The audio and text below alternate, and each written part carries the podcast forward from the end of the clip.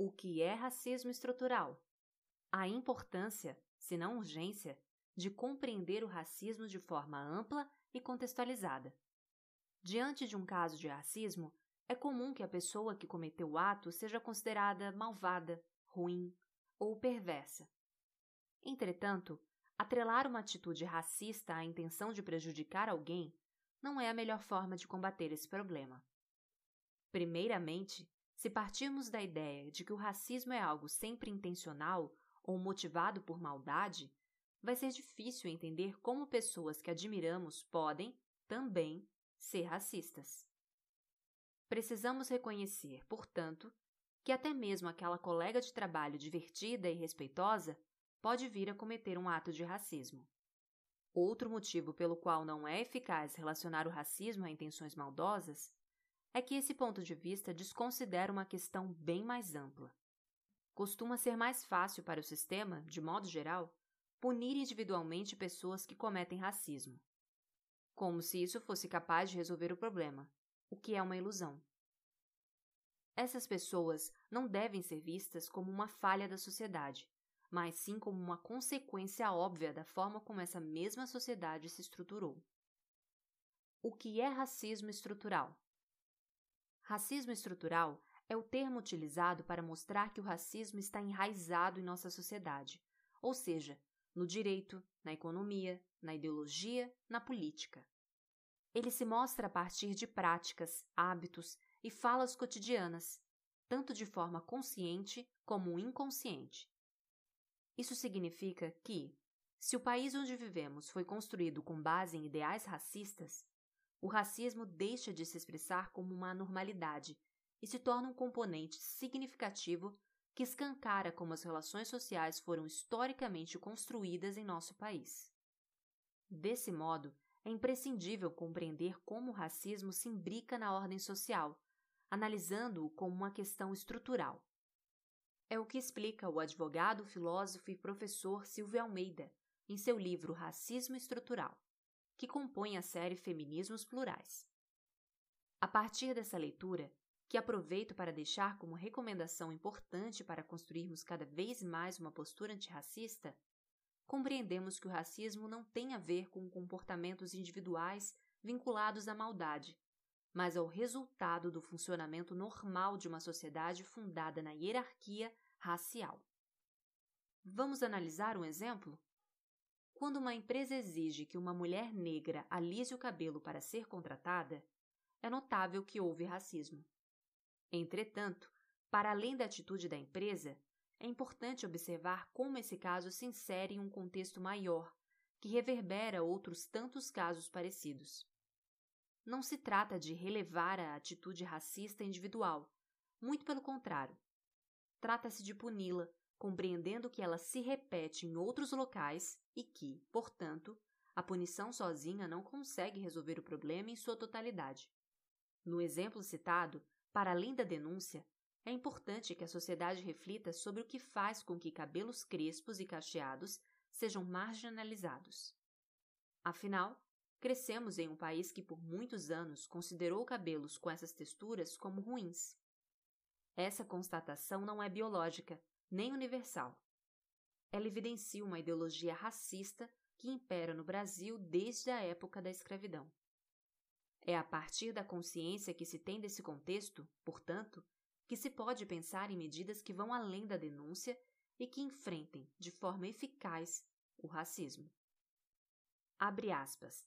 O colonialismo é uma ferida que nunca foi tratada, uma ferida que dói sempre, por vezes infecta e outras vezes sangra. Fecha aspas. Essa frase que a artista e teórica Grada Quilomba escreveu em seu livro Memórias da Plantação ressalta que, mesmo após tanto tempo, as consequências da colonização persistem. Para entender o racismo incrustado na estrutura de nossa sociedade, é necessário compreender como chegamos até aqui. Durante mais de três séculos de escravidão, pelo menos 4,8 milhões de pessoas africanas foram trazidas para o Brasil. Inicialmente, foram escravizadas para trabalhar nos engenhos de açúcar, principal produto de exportação da época. Com o passar dos anos, o comércio transatlântico de africanos se tornou tão lucrativo que as pessoas trazidas para cá deixaram de ser apenas mão de obra e se tornaram a própria mercadoria. Pessoas foram escravizadas única e exclusivamente por conta de sua raça. Cor da pele, textura do cabelo, local de origem, idioma e outros elementos culturais foram inseridos numa lógica hierárquica, na qual tudo o que remetia aos africanos passou a ser desvalorizado pelo sistema. Uma série de preconceitos a respeito do continente africano, que vinham sendo elaborados desde a antiguidade, e a necessidade de lucrar, formularam a justificativa que os colonizadores precisavam para fincar a escravidão na base de nossa história. Tal ideologia fez com que africanos e afro-brasileiros fossem desumanizados e considerados, inclusive juridicamente, como coisas. A partir dessa premissa racista, essas pessoas foram comercializadas como objetos, abdicadas de direitos e tratadas como seres sem alma. Como o historiador Boris Fausto aponta em seu livro História Concisa do Brasil, a escravidão foi uma instituição nacional que se inseriu na sociedade e condicionou sua forma de agir e pensar. Além disso, a falta de apoio ou indenização após a abolição da escravidão, considerada uma mentira cívica pelo professor e ativista Abdias do Nascimento, a persistente perseguição a pessoas negras e a falta de oportunidades explicam inúmeras desigualdades às quais essa população é submetida atualmente. Abre aspas. Sem terras para cultivar e enfrentando no mercado de trabalho a competição por imigrantes europeus, em geral subsidiados por seus países de origem e incentivados pelo governo brasileiro, preocupado em branquear física e culturalmente a nossa população, os brasileiros descendentes de africanos entraram numa nova etapa de sua via crucis. De escravos passaram a favelados, meninos de rua, vítimas preferenciais da violência policial, discriminados nas esferas da justiça e do mercado de trabalho, invisibilizados nos meios de comunicação, negados nos seus valores, na sua religião e na sua cultura. Fecha aspas. Citação de Abdias do Nascimento, tirada do texto 13 de maio, Uma Mentira Cívica, publicado em 2013 no portal Gale 10. Feridas abertas, as consequências do passado em números. O resultado da marginalização de pessoas pretas e pardas no decorrer da história pode ser observado no cenário do mercado de trabalho, que reflete essas desigualdades até hoje.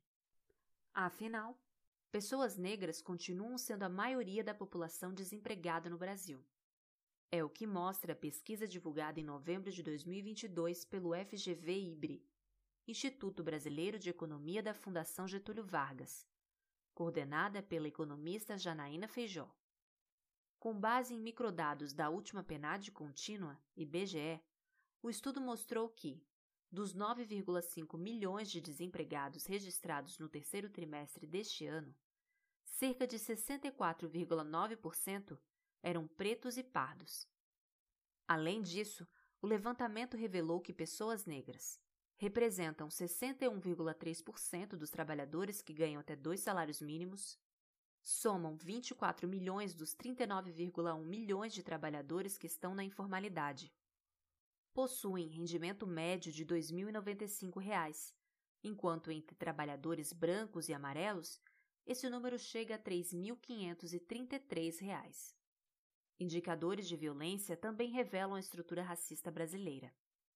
Em quase todos os estados brasileiros, uma pessoa negra tem mais chances de ser morta do que uma pessoa não negra. É o que revela a pesquisa Atlas da Violência, publicada em 2021 pelo IPEA, Instituto de Pesquisa Econômica Aplicada.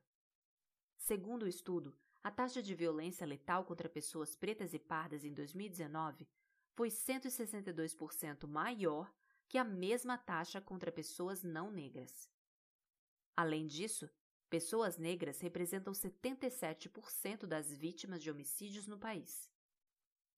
O relatório associa diversas causas a esses dados, dentre elas as condições socioeconômicas e demográficas às quais muitas pessoas negras são submetidas, limitando seu acesso a melhores condições de vida. A reprodução de estereótipos racistas pelas instituições do sistema de justiça criminal, que fazem de pessoas negras o principal alvo de ações policiais. A ausência de políticas públicas específicas que combatam as desigualdades sofridas por essas pessoas. Combater o racismo de forma efetiva. O panorama de desigualdade racial presente no Brasil não é de hoje, mas fruto de uma sequência de medidas racistas, bem como a insuficiência de medidas antirracistas no decorrer da história do país. É possível concluir, a partir desse resgate histórico e análise de alguns dados atuais, que a construção de uma sociedade mais igualitária não pode ocorrer somente por meio de denúncias pontuais de casos de racismo.